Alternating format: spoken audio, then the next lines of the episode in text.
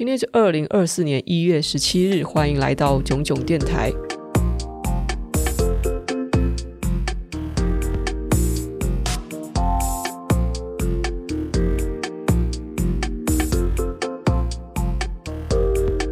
不知道各位对商业的主题接受度还好吗？因为以往在这个电台上，呃，我有讲过的东西好像还蛮多的哦，有讲故事啊，有讲时事啊，有讲商业啊，有时候就是纯粹讲干话。我是一个兴趣很多的人，有 稍微追踪我比较久的观众应该都知道，就是我的兴趣常常会变化，然后我对很多东西都好奇，很有兴趣。之前去给一个蛮有名的星盘老师看的时候，那我就跟他讲说：“诶，我是土象星座的啊，但是我不懂为什么我好像兴趣常常会变来变去。我也不是三分钟热度哦，就实际上我接触了某些事物之后，接下来我想学新的东西，可是我原来对那个旧的事物的兴趣其实还在，只是这个重心慢慢转移，然后有。时候又再回去再玩一下，那个星盘老师就跟我说，算我的生辰八字哦，看了我的星盘之后，他说，虽然你是土象星座处女。不过，哎，你是月亮双子哦，这个风象星座的能量非常的重，还有还有什么？哎，是什么土星射手之类的啊、哦？其实我不是很很懂那个星座方面的。好了，大家就随便听听啦。啊。反正就是那个老师就说，我就是一个兴趣很多的人，而且我是属于那种可以触类旁通哦。我就是要学一大堆的东西，然后把它融会贯通，变成一门新的学问，或者是说我学完了之后马上再教给别人哦。这就是我的天职。诶，我觉得他其实讲的蛮有道理的。我好像从小到大就是蛮擅长做这类事情的，至少我的兴趣一直变来变去，这件事情是真的，我没有办法安于现状，是一个好奇宝宝。我觉得这样子也没有什么不好了，不过就是要请各位追踪者跟紧我的脚步了。今天呢，我们不讲商业的东西哦，今天是特别的有感慨。那我想先分享一下我在去年十二月初其实直播也有分享过的一个时事话题，但是这两天因为发生了一些事情，所以。我的想法有很大的转变。那总之呢，我先跟各位说，在十二月六号的那天直播，跟各位说的这件事是关于大家知道科目三吗？哦，科目三是原先在抖音啊，或者说国际版的 TikTok 上面流行的一种舞蹈。脚像骨折一样在那边甩来甩去，然后配合一些这个特殊的动作。这支舞呢，当初是源于在广西的一场婚礼的表演，因为动作丝滑，令人印象深刻，所以在网络上就像病毒一样的传播开来。当时呢，有中国的网友打趣说，广西人一生中会经历三场考试，科目一是唱山歌，科目二是吃米粉，呃，广西桂林米粉嘛，然后科目三呢，便是跳舞。随后有一个抖音的直播主就改编了这支舞蹈，配上了一个很武侠风格的 DJ 版音乐，制作出了新版的科目三。那新版的科目三因为节奏很强烈，音乐轻快，加上洗脑的舞步，所以呢，在网络上爆红，以至于成为了一种文化标志。就比如说，你会看到这个有一些甚至是台湾的 TikToker 哦，在街头访谈的时候啊，他们就把麦克风凑到年轻人的嘴边，然后就问说，用一句话。就说明你有在玩抖音，然后接着他们就会说科目三，然后小朋友听到之后呢，马上就会开启左右的甩他们的腿，然后开始跳起这种舞蹈。这个反映出这个舞蹈在青少年中哦，这个流行程度真的非常之广。但当然，这种流行来自抖音嘛，也不是没有争议。这个我先说在中国大陆那边的争议好了，那是在他们很有名的餐厅海底捞哦，就是火锅餐厅。在中国大陆那边的海底捞餐厅，员工会被要求跳这支舞蹈来炒热气氛，甚至呢，有一些餐厅他会为会跳这种舞的员工提供额外的奖金。后来就引发了一些关于尊重职业和个人尊严的讨论啊，就想说啊，火锅店的员工还要载歌载舞的，客人不太尊重他，那你这个餐厅也没有保护好员工啊，真是不讲人权啊！而且这种流行泛滥到怎么样呢？有些顾客他为了要庆祝生日或是制造气氛，他们还会特地的跟员工就是点播科目三。那这样的做法有时候会干扰到其他顾客哦，然后甚至当时是有引发冲突，就是在中国大陆有发生过那种吵架，因为太吵，然后其他客人就跟那个有点播的人就发生冲突的这个事件。这个流行有波及到台湾哦，在台中的。海底捞餐厅又有人点播科目三，然后把影片传到了网上。甚或呢，诶，更夸张，台湾的政治人物都曾经翻跳，比如说洪秀柱也曾经翻跳过科目三。有很多的台湾网友就对这种从中国传来的舞蹈是肯定是持批评态度，他觉得这是一个不良风气哦。先不说歌难不难听的问题啦，就他们觉得这种抖音的流行怎么会跑来台湾？他们会担心影响青少年的价值观。那尤其最严重的是涉及文化侵略的问题。当时直播呢，我我是认为我们应该要过分强调文化的来源嘛。我就跟我的观众说啊，当我们年轻的时候，有很多的文化元素也是曾经风靡一时。比如说，我们以前都哈日嘛，哦，后来年轻人哈韩嘛，呃，文化的流行也不一定意味着我们文化认同的改变。就算是我们以前哈日，哦，我们喜欢日本的明星，看日剧，有有时候你也可能在网上会取日本的名字啊。但是我们也不会，这种长大之后真的就觉得自己是日本人吧？我觉得年轻人追随流行趋势是很自然的事。跳舞好歹算是一种健康的身体活动。如果说呢是抗拒科目三，是因为担心来自中国的文化侵略，那我想提一点，就是在抖音舞蹈之前，早就已经席卷全台的电玩族，吸金无数的那些大量大量的中国手游，是不是才更需要担心啊？哎，这个有很多的中国手游，你知道吗？就是你们不要看它看起来是什么呃很日系的人设哦。我以前待的公司有开发手机游戏啊，那个时候中国游戏还没有那么猖狂。然后在我开始当 YouTuber 的几年之后啊，因为我 YouTuber 同行，他们也都在玩一些手游，然后有时候会在脸书朋友圈里面发说啊，那个谁可以加我好友啊？谁缺什么什么资源啊？我要什么资源啊？然后就是我看到他们传上来看他们是弄什么游戏，哇，基本上都是中国手游啊。就是说，别说青少年了，那可能是我们这种中生代的人都在玩中国手游，这难道就不涉及文化侵略吗？所以当时我不太懂的，就是科目三的流行争议之所以到底为什么会这么大，至少单从这个舞蹈流行开来，我觉得不构成太大问题。这个流行争议背后是不是反映了，也许我们对自己文化自信不足，或是对外来的文化是否过度敏感？或者说呢，其实这之中的更严重的问题是，我们如果真的要抵抗文化侵略，好像应该要去强化教育年轻人对于流行的态度，比如说去帮助他们更好的去理解多元文化以及国际局势哦，就是关于对中国的态度等等。在两岸关系紧张的时局下，关于国族的认知该怎么样被好好的建立起来？我个人会认为呢，这方面你反而更大程度是取决于父母和学校灌输给小朋友的观念，因为。我觉得啦，小朋友就像我们以前哈日，但是也不会觉得自己是日本人，所以小朋友也不会因为跳中国舞就认为自己是中国人。但是呢，他们会不会养成了亲中有中的态度？我认为是一定的，一定的。就不要说科目三好了，不要说他们跳什么抖音舞蹈啊。我现在看到好多那种正规的，不是乱七八糟那种小小的杂货店哦，就是可能像是 J Mart 是宝雅那种卖很多杂货的地方，那他们会有一个区，就不是就是会卖。小孩玩具嘛，可能是考虑到女性市场的关系，哦，亲子市场的关系，所以有那种呃玩具。然后以前我们通常买的，要不然就是国产玩具，要不然进口玩具。然后进口玩具可能包括是比较多是日本跟美国进来的。然后我上次去看的时候，我就吓一跳，因为大部分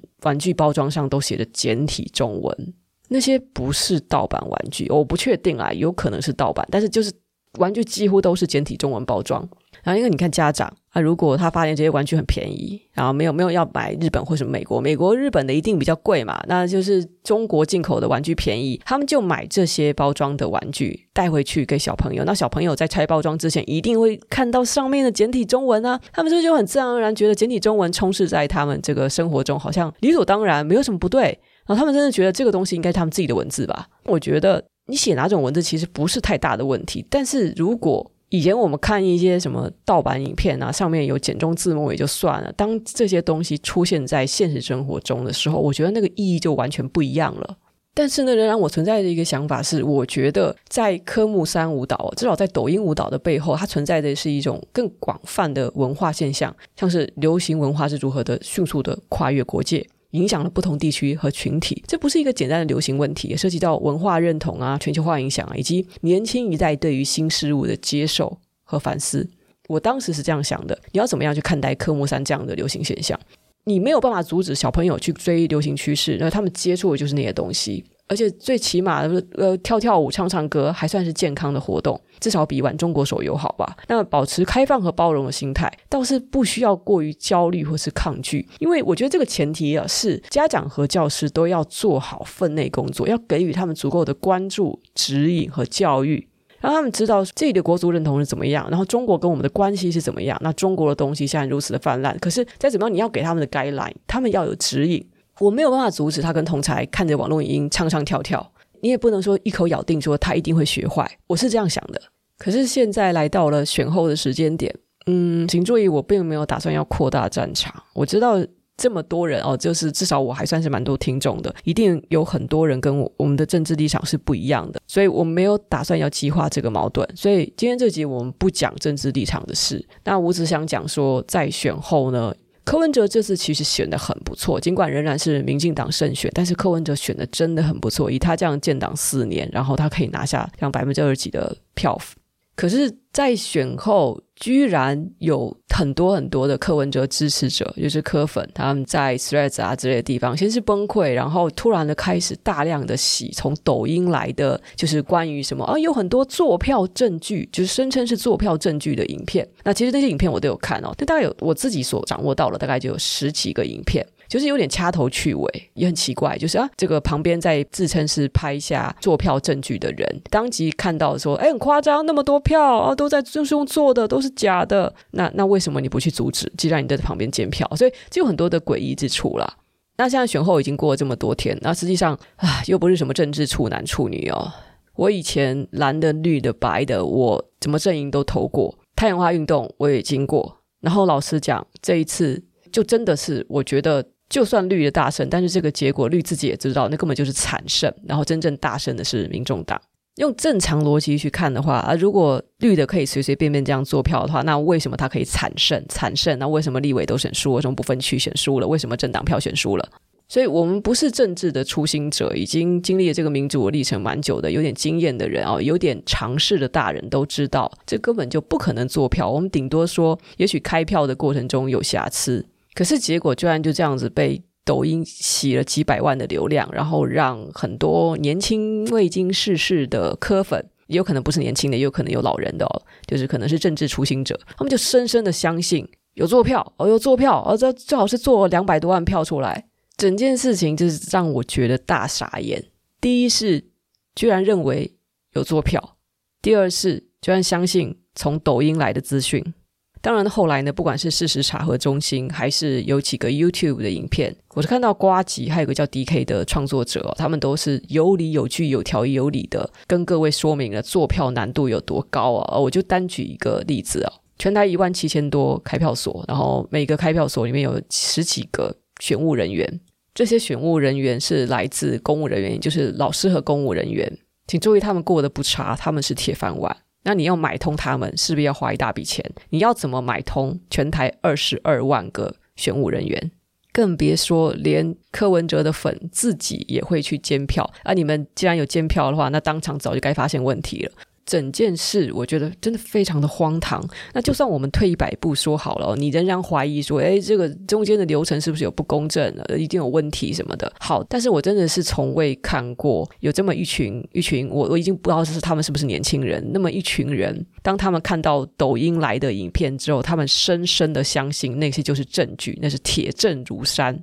他们相信他们所处的国家非常的腐败，非常的糟糕，已经无药可救。就算让他们去中选会检举，跟他说，你就去检举啊。那你如果遇到什么阻碍的话，你就说出来啊。但他们根本就不相信我们国家的民主系统了。我觉得这是最可怕的一件事。那个时候我才惊觉，这个是真正的认知作战。真正的认知作战就是他不是要洗是谁赢谁输，他是让我们国家的民主制度受到质疑。也就是在那个时候，我才恍然大悟，所谓的文化侵略，远远造成的影响不是那么简单的。我们需要害怕的不是这些小孩长大以后，他们都唱着中国歌，跳着中国舞，而是他们很习惯的无条件的去接纳在抖音上喂给他们的任何的资讯。他们自己不觉得接纳，他们可能平时也是在上面看一些有趣的东西，真的是唱歌跳舞，好玩的、好笑的。但是滑着滑着，因为抖音会推给他们，比如说是关于哦，我们国家很烂哦，我们这里面这些年经济很糟糕哦，某某党就是很很烂等等等，然后某某个政治人物就很赞，他们会不知不觉的就接触到这些资讯，只是顺便看一下也会受到影响。尤其在这个平台上，由于立场非常的明显，那就是来自中国的抖音，它是那种短形式的快节奏的影音，然后平常比较不习惯去接收深度资讯的人会觉得那就是一切，那就是全部。我觉得那才是被中国平台给侵略的真正可怕之处。我们真是没有办法抗衡，因为年轻人就是黏在那个平台上。我们就算试图想要做一些其他面的资讯，想要去抗衡，也没办法，因为上去之后，那个演算法那个流量是被中国方所控制的。小朋友眼睛所见的一切，都是被中国方所喂养的。虽然他们可能百分之九十的时间都是在看一些唱唱跳跳的娱乐资讯，可是光是那百分之十进入了他们眼帘的东西，就足够的就像是洗脑一样的侵占他们的心智了。这件事叫做文化侵略吗？其实我不知道。我觉得这个影响已经远远的超过用“文化侵略”这四个字这么简单去概括了。因为接收的资讯不同，我知道我注定了就是跟一些人会有不同的政治立场。可是我们。最后都还是希望可以好好的守护这个国家。我想很久，我不知道怎么办。我甚至想过说，那我要去做短影音吗？我应该要到抖音上去吗？但我心想说，就算我做他们对立面，我想要补充给他们一些资讯，好像也很难。我可以怎么做？最后我想到的是，我能做到的是什么？我能做到就仍然是给他们知识，比如说，呃，如果教给他们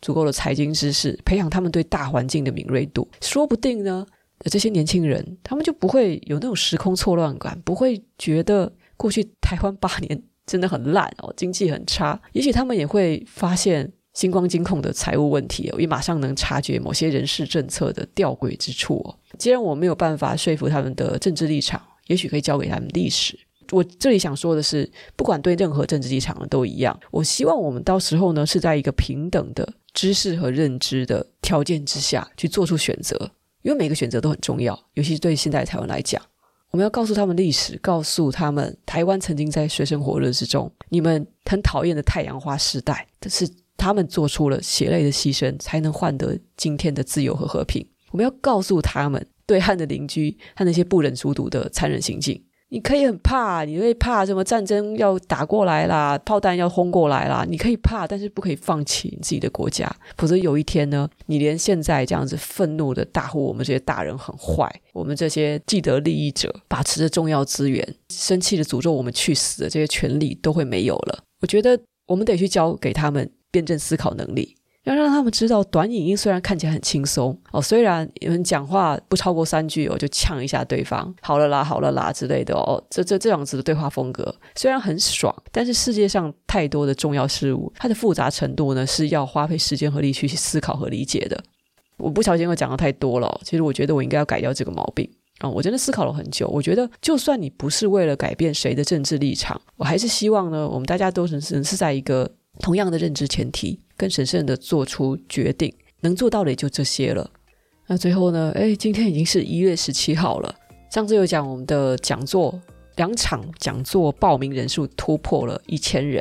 然后我们的团队马上就决定一月十八日再加开一场。哇，当时听到的时候有点昏倒，因为真的很累哦，就讲好几个小时话，挺累的。但是也是真的蛮多人私信问我说，那还有没有别的时间哦？那直播跟看回放录影是不一样的体验啊，因为我们就是有 Q&A 时间嘛。然后如果聊天室的人听到什么地方啊，你任何的我疑问也马上可以在直播聊天室里就直接问，然后都会有其他人或是我会帮忙回答。所以这个真的非常欢迎哦。如果你有兴趣学习，如何靠写作为生，经营影响力文字的自媒体，运用用 AI 的高效知识储存和写作术。最重要的是呢，我每个人都运用文字去改变点什么。那欢迎你来报名一月十八日的最后一场讲座。反倒是经历了这一场风波，那我也深深的感觉到说，文字的表达还是要再加强。虽然呢，有些事情可能永远都不能改变。我现在其实对于未来有一点点悲观了，呃，希望只是我多想了。无论如何呢，为了更好的未来，我们都不能放弃沟通对话，是吧？那就这样喽，期待在线上讲座看到大家，我们下回见。